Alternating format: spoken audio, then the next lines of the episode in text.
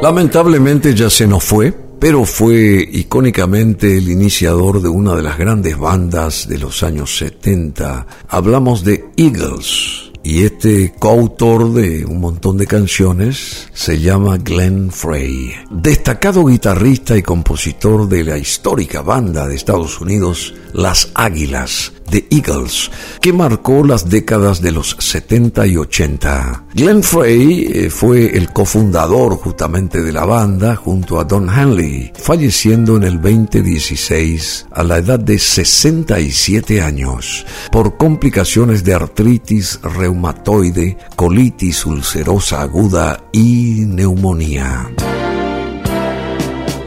Glenn Louis Frey nació en Detroit el 6 de noviembre de 1948 y falleció en New York el 18 de enero del 2016. Fue un músico de Estados Unidos, cantante, compositor y actor, uno de los miembros fundadores de la banda The Eagles el corazón, la bujía o la imagen viva del rock.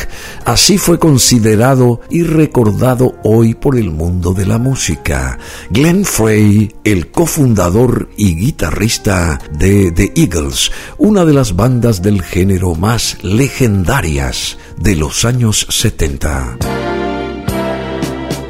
Detroit fue la ciudad que lo vio nacer. A los 19 años, este grande de la composición y la guitarra inició su carrera al lado del estadounidense Bob Seger como apoyo en la canción Rambling Gambling Man en 1968. Algunos años después tocó junto a la multipremiada cantante Linda Ronstadt durante su gira en 1971. Un año después, Glenn y Henley decidieron crear su propia banda, dándole paso a The Eagles, a la que se unieron Bernie Lydon y Randy Meisner. Luego llegarían Don Felder, Joe Walsh y Timothy B. Smith.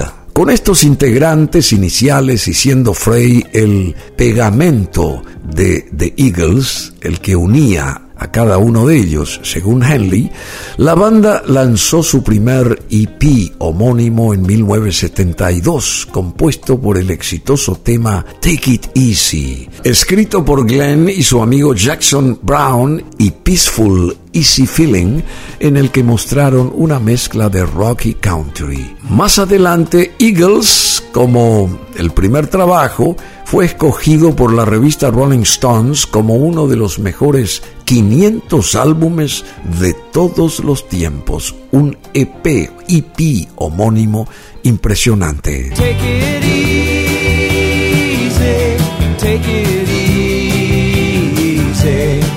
Don't let the sound of your own wheels drive you crazy.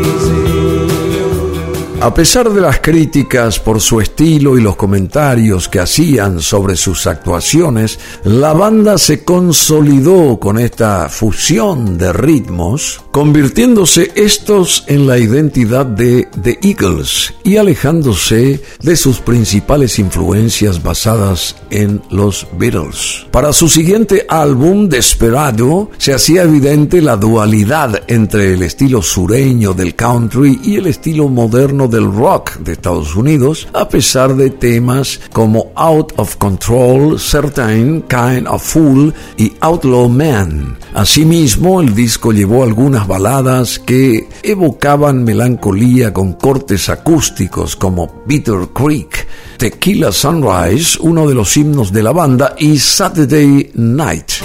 It's another tequila sunrise, staring slowly across the sky said goodbye.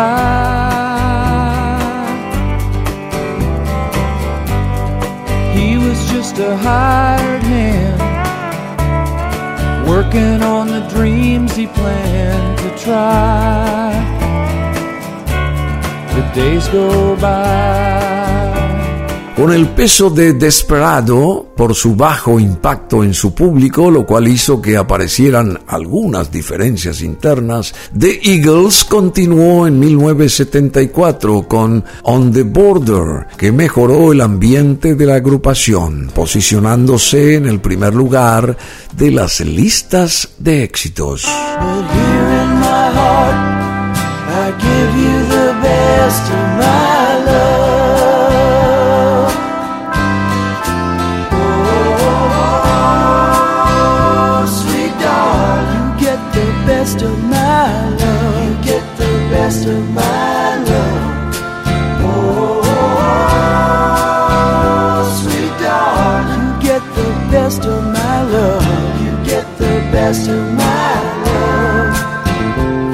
Las buenas noticias aumentaron al año siguiente, en 1975, con One of These Nights. Qué hermosa canción esta.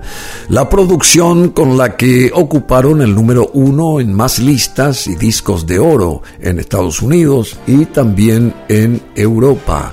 Para ese entonces la banda estaba pasando por su mejor momento de popularidad.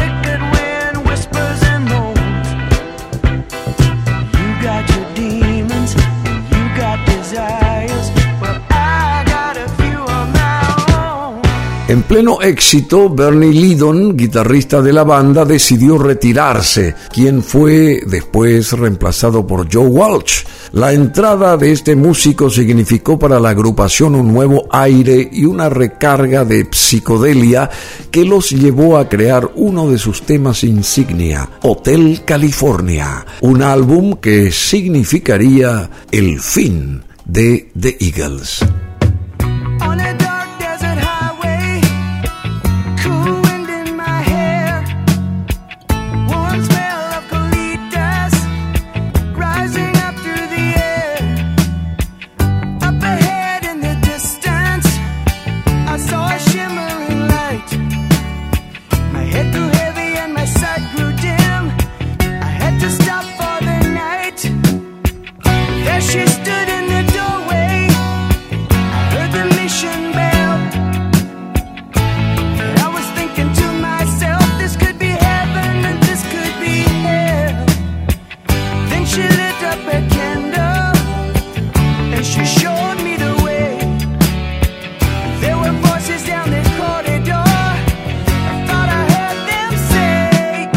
La pregunta por qué el fin de The Eagles, lo de Hotel California. Bueno, vamos a conocer qué pasó ahí. Con más de 16 millones de copias vendidas en Estados Unidos y aún más en todo el mundo, Hotel California llevó a Frey y su banda a sus años de oro, ya que fue el cenit de The Eagles, como lo definiera el artista. De Hotel California rondan varios rumores, pues a pesar de que la canción que le dio nombre al disco habla sobre un elegante hotel y la vida que tenía para esa época la banda, también refleja los excesos a través de las drogas y una posible alusión diabólica, la cual se ve reflejada en la portada, entre otros mitos más. Pero lo cierto es que, aunque hoy en día esta canción aún suena en los playlists de miles de personas y en emisoras de radio, el éxito los llevó a una ráfaga de críticas y con ella eh, llegaron las diferencias y disputas entre los miembros de la agrupación, pues sus ánimos no eran los mejores e ir a grabar al estudio para su próximo álbum The Long Run les resultaba aburrido. Welcome to the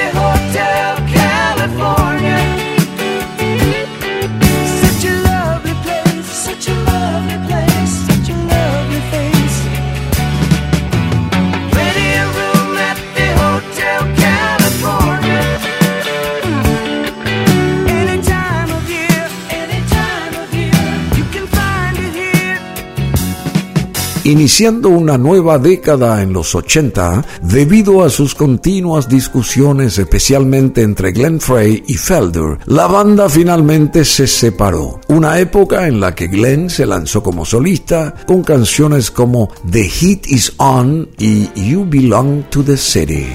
Glenn Frey lanzó cinco álbumes en solitario así como también entró al mundo de la actuación con cintas como Miami Vice y Jerry Maguire, la cual fue dirigida por Cameron Crowe, quien entrevistó a la banda para un artículo de Rolling Stone años atrás. Precisamente fue esta entrevista en la que se basó el cineasta para crear la película Almost Famous en el año 2000.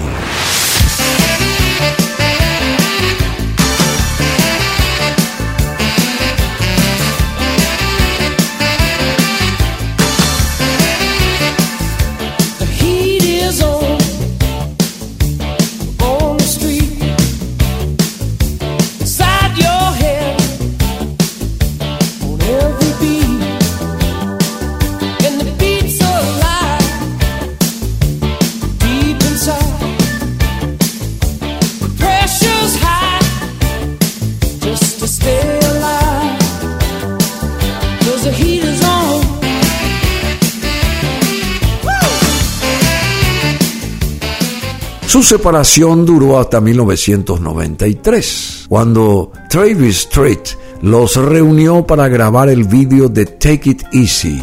Fue así como The Eagles continuaron para Hell Freezes Over, producción que unió aún más a estos genios de la música. Durante varios años los artistas pasaron por giras, nuevos lanzamientos y diferentes momentos que cada vez los consolidaban más de nuevo. Pero en el 2016, una de las cabezas de esta histórica banda ya no podría estar al lado de sus cómplices en el escenario. El 18 de enero de ese año 2016, luego de luchar incansablemente contra algunas complicaciones de artritis reumatoide, colitis ulcerosa aguda y una neumonía, el corazón de The Eagles falleció. Su hermano musical Don Henley se despidió recordándolo en ese entonces a Glenn Frey con cortas anécdotas. Él era como un hermano para mí, éramos familia, teníamos demasiada compenetración. Y como en la mayoría de las familias había también disfunciones y discusiones.